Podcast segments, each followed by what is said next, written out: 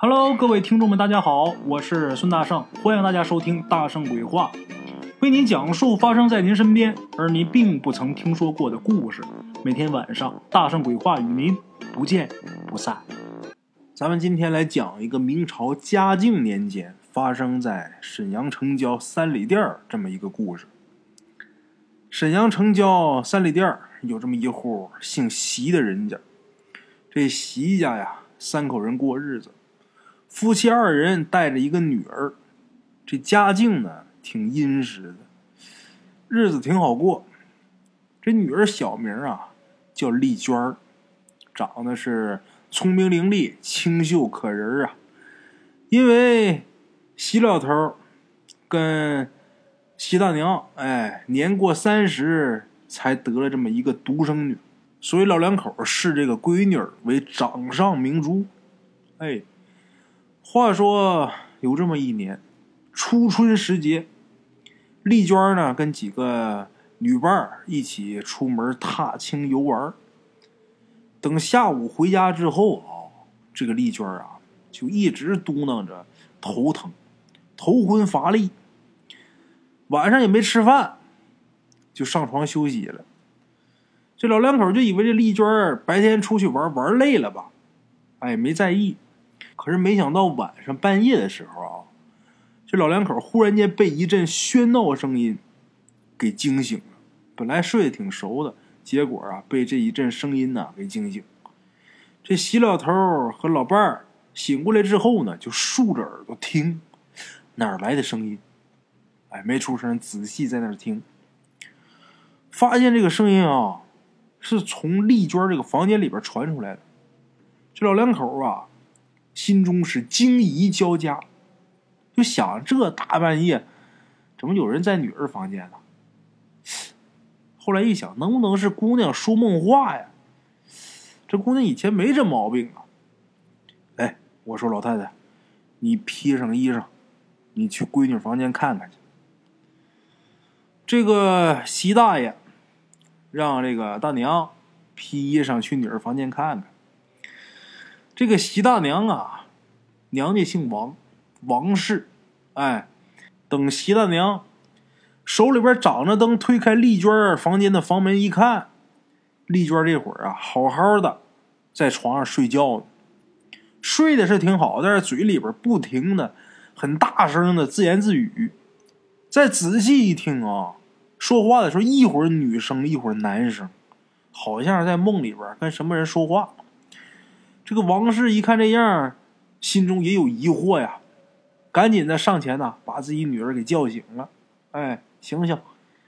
结果呢，醒过来之后，他姑娘说啊，白天出去玩的时候，出去游玩赏花嘛，在赏花之时啊，遇着一个身穿黄袍的年轻男子。这位啊，长得是眉清目秀，风流倜傥，哎。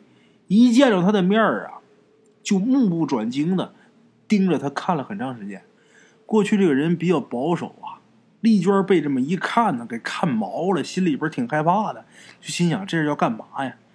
看这男的的眼神啊，好像要把自己给吃了一样啊！丽娟挺害怕，赶紧是拉着几个女伴匆匆离开。临走的时候呢，丽娟回头偷偷的看了一眼那男的啊。还冲着他微微一笑，把丽娟的心吓得扑通扑通乱跳啊！自打那以后啊，他就觉着浑身无力，一直感觉头晕乏力啊，所以回到家里边就赶紧睡觉了。没想到啊，睡到半夜的时候，他突然间看见穿黄袍的这个男的啊，推门而入，然后坐他床边开始跟他说话。刚开始的时候，丽娟大惊失色呀，想要喊，可是自己不管怎么用力气啊，喊不出来。这个男的一看他这样，惊恐万分，这个样啊，就安慰他啊：“你别害怕，我呢，只不过是看你长得貌美如花，心里边很是倾慕，想要跟你做一对长久鸳鸯。你看人说的多明白啊，很直白啊，我要跟你搞对象。”丽娟本来呀，心里边很害怕，可是听这个男的说着说着，不知道怎么的，这个心里边就不那么畏惧了。慢慢的呢，还跟这个男的有一句没一句的闲聊。哎，正在两个人调笑之时，这个王氏啊推门而入。这年轻男子一看王氏进来了，随即就化作一缕青烟，然后就不见了。之后，丽娟就被王氏给叫醒了。叫醒之后呢，把这过程就跟王氏说了。习大爷的媳妇儿王氏啊，习大娘。等死了以后，那碑上得写习王氏嘛。习大娘听女儿这么说，就安慰女儿：“啊，没事儿。”估计是你做了一个梦，你看能想到第一反应就是我姑娘做梦，啊，没事啊，姑娘，梦嘛，那梦见什么都不奇怪。你这样，接着睡，啊，有什么事儿呢？再有噩梦的话，你就大声喊娘啊，安慰两声，转身就出门了。等回到房间呢，跟席老头一说，哎。这两口子才算是放下心，没事屋里没人，哎，就是做了一个梦。这一晚上就这么过去了。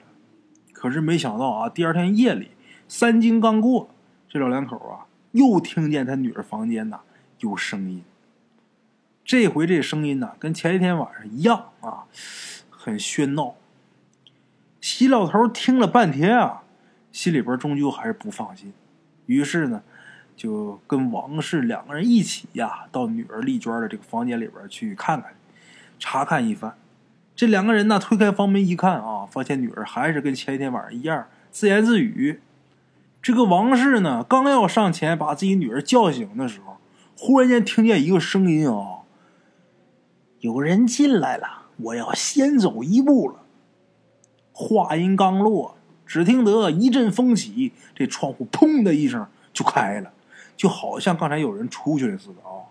老两口吓坏了，怎么呢？刚才那句“有人进来了，我要先走一步了”，那分明就是男人的声音啊！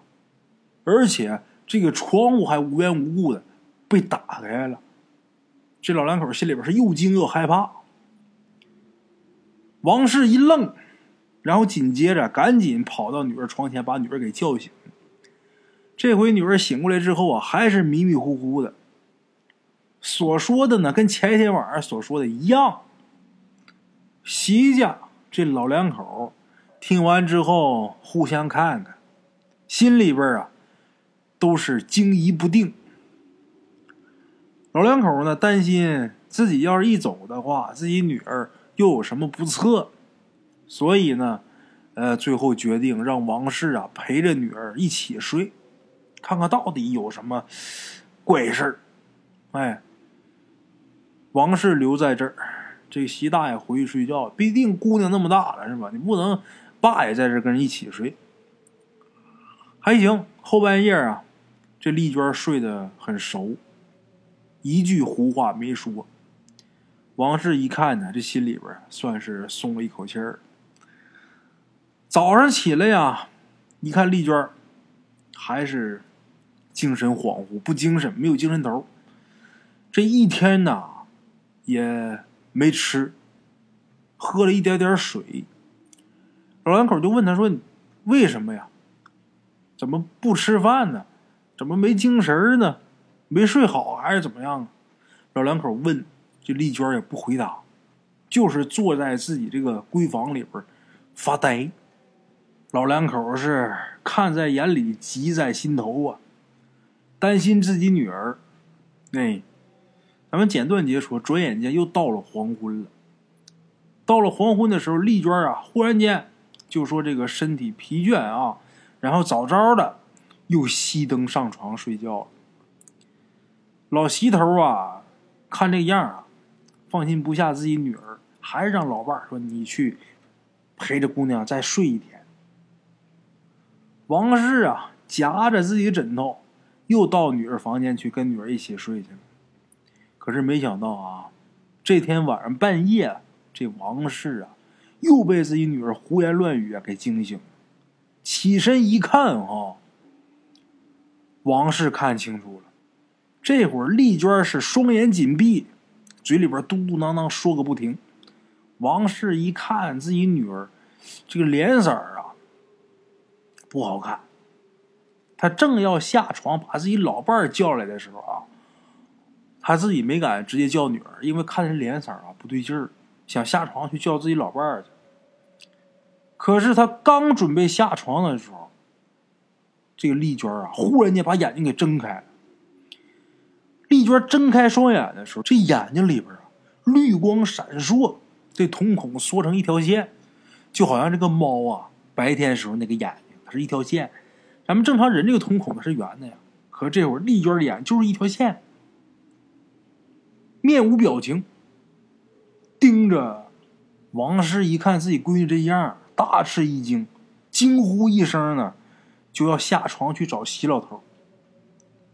可是没想到这双脚刚一挨地，他就觉得天旋地转，随后就是两眼一黑，砰的一声摔倒在地，这一摔就摔昏了。这人呐，就人事不知了。席老头这会儿在自己房间里边睡得正香呢，忽然听见隔壁老伴大叫一声，就没动静了。这西老头啊，心里边就明白了，大事不好，赶紧起身把灯点着，掌灯过去看怎么回事啊。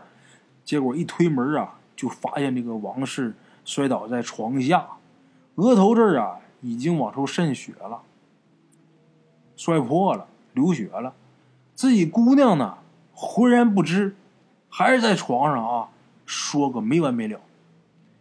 谢老头一看见这情况啊，不由得是惊慌失措，哎，赶紧上前呢，先把自己老伴儿扶起来呀，嘴里边一边喊一边用这个衣服袖子啊，给他老伴儿，呃，擦这个额头上流下来这个血，这会儿脸上都是血啊，赶紧给糊了，给擦。正在手忙脚乱之间。忽然间，看丽娟打床上坐起来，眼睛死死的盯着自己，这眼睛里边冒绿光。过了片刻，这丽娟啊，一字一句的，很大声的就说：“啊，你们家老太婆太不懂道理了，冲撞了本大仙儿。姑念她是初犯，这次我就不予计较了，下次。”如果再犯，本大仙儿定当不饶。席老头一听这声音，就知道这不是女儿声音呐。再看自己老伴儿，摔的是头破血流，本来就心惊肉跳啊。这会儿再看女儿这样，吓得魂飞魄散，脑袋里边一片空白，赶紧是抱着王氏夺门而出。他俩往出跑的时候。这席老头就听见自己耳朵后边啊，自己女儿发出一阵狰狞之笑，哎，这个笑声在这个寂静的夜空当中啊，让人觉得是毛骨悚然。咱们说，席老头跌跌撞撞的回到自己房间当中，把自己老伴儿啊平放在床上，又是掐人中，又是抹他前心的啊，慢慢的这王氏啊。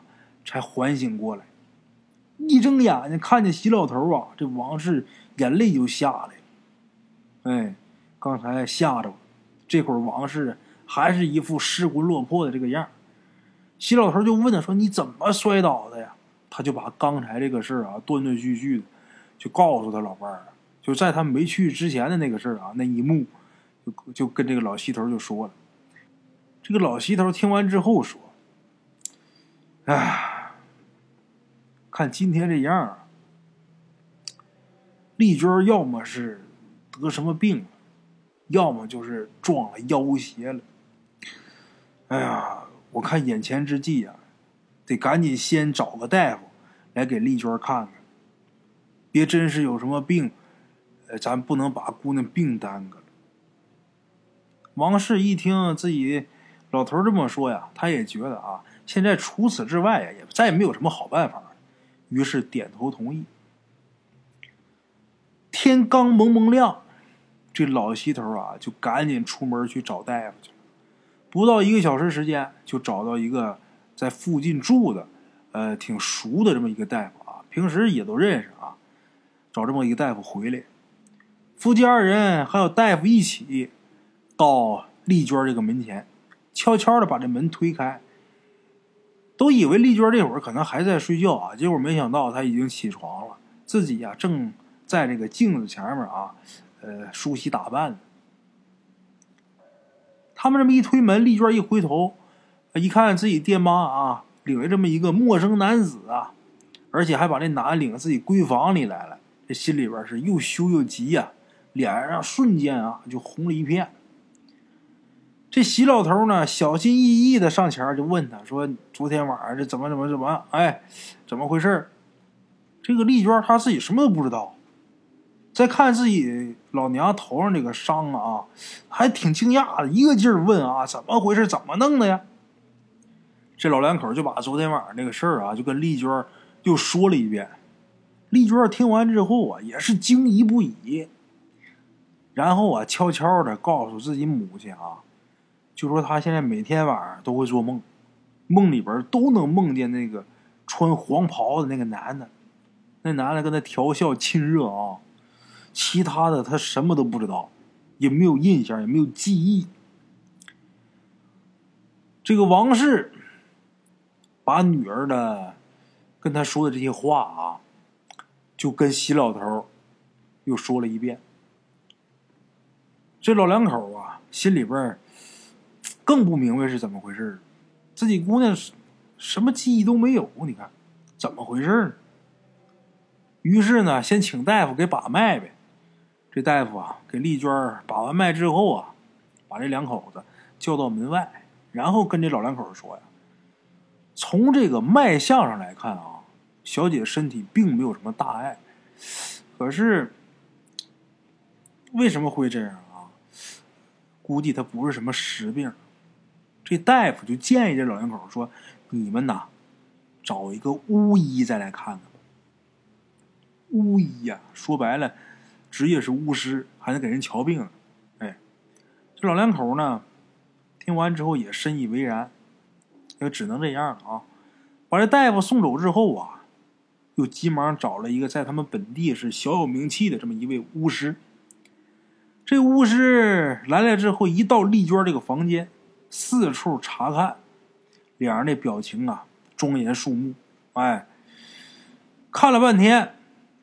然后跟西老头说：“这个房间里边妖气冲天，必须得马上做法。”哎，那做吧。老席家家境还算殷实，有钱啊，做吧。于是呢，这法师呢带上法冠，手持铜镜，就开始跳绳驱妖。一共是折腾了将近一个多小时啊，这个才跟老两口说，这妖怪呀已经被他给去除了。哎，这老两口一听乐坏了，心中大喜呀，口中连连称谢。临出门的时候呢，给了这位巫师一大笔钱，这是作为答谢啊。送走巫师之后呢，两个人回来呀都松口气了，认为啊，这邪也去了。是吧？这回女儿应该安然无恙了。可是万没想到啊，到了晚上，他女儿还是梦话连连，就跟前几天那个情况啊一模一样。不仅这样啊，这两个人之前发生这情况还敢过去叫去，这回都不敢过去叫去了。你一过去叫去，肯定是要出意外，要么是被大骂一番，被威胁一通。要么就当场是飞瓦走石，把这老两口打的是头破血流。老两口也不敢去，啊！打那以后，每天晚上这丽娟啊都不能好好睡觉。没到半个月，丽娟日渐消瘦，老两口心疼啊，看着眼里疼在心头啊，心里边心急如焚，可是也没有办法，束手无策，苦不堪言。后来过了半个月，席家这个事儿啊，逐渐就传开了。附近住的街坊邻居都觉得这事儿啊太不可思议了啊！大伙儿呢都主动上门给出谋划策，这个事儿你该怎么怎么办啊？这事儿你必须要如何如何。可是所有人来说的主意，无非就是呃找巫师、请神婆。哎，这个老席两口听完之后啊，总是摇头。为什么？因为之前啊，他们有前车之鉴，请过，不是没请过。那有有名的那大师都请来了，没有用啊，不靠谱，靠不住啊。哎。话说有这么一天啊，有这么几个邻居啊，在街上就聊这个事儿。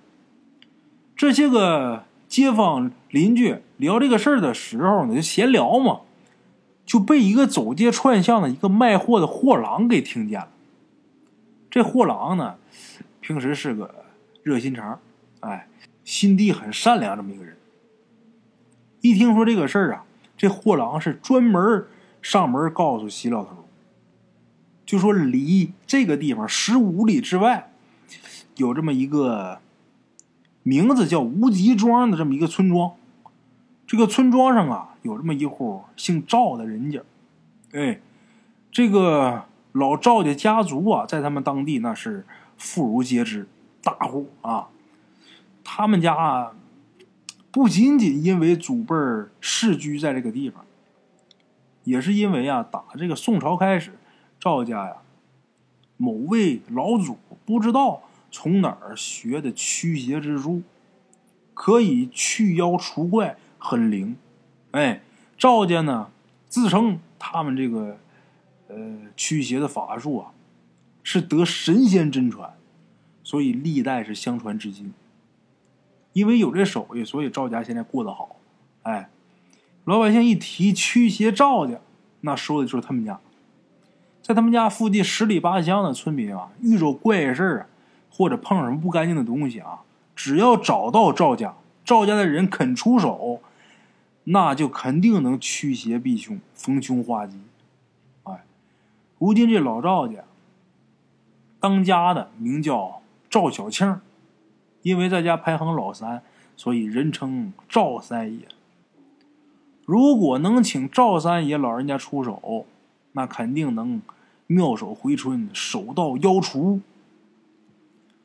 这卖货的货郎跟席老头把这话一说，席老头一听完之后啊，心里边高兴啊，哎，就好像落水之人抓住了一棵救命稻草似的。当时就跟这个货郎打听，就说怎么去这个赵家庄啊，怎么走啊？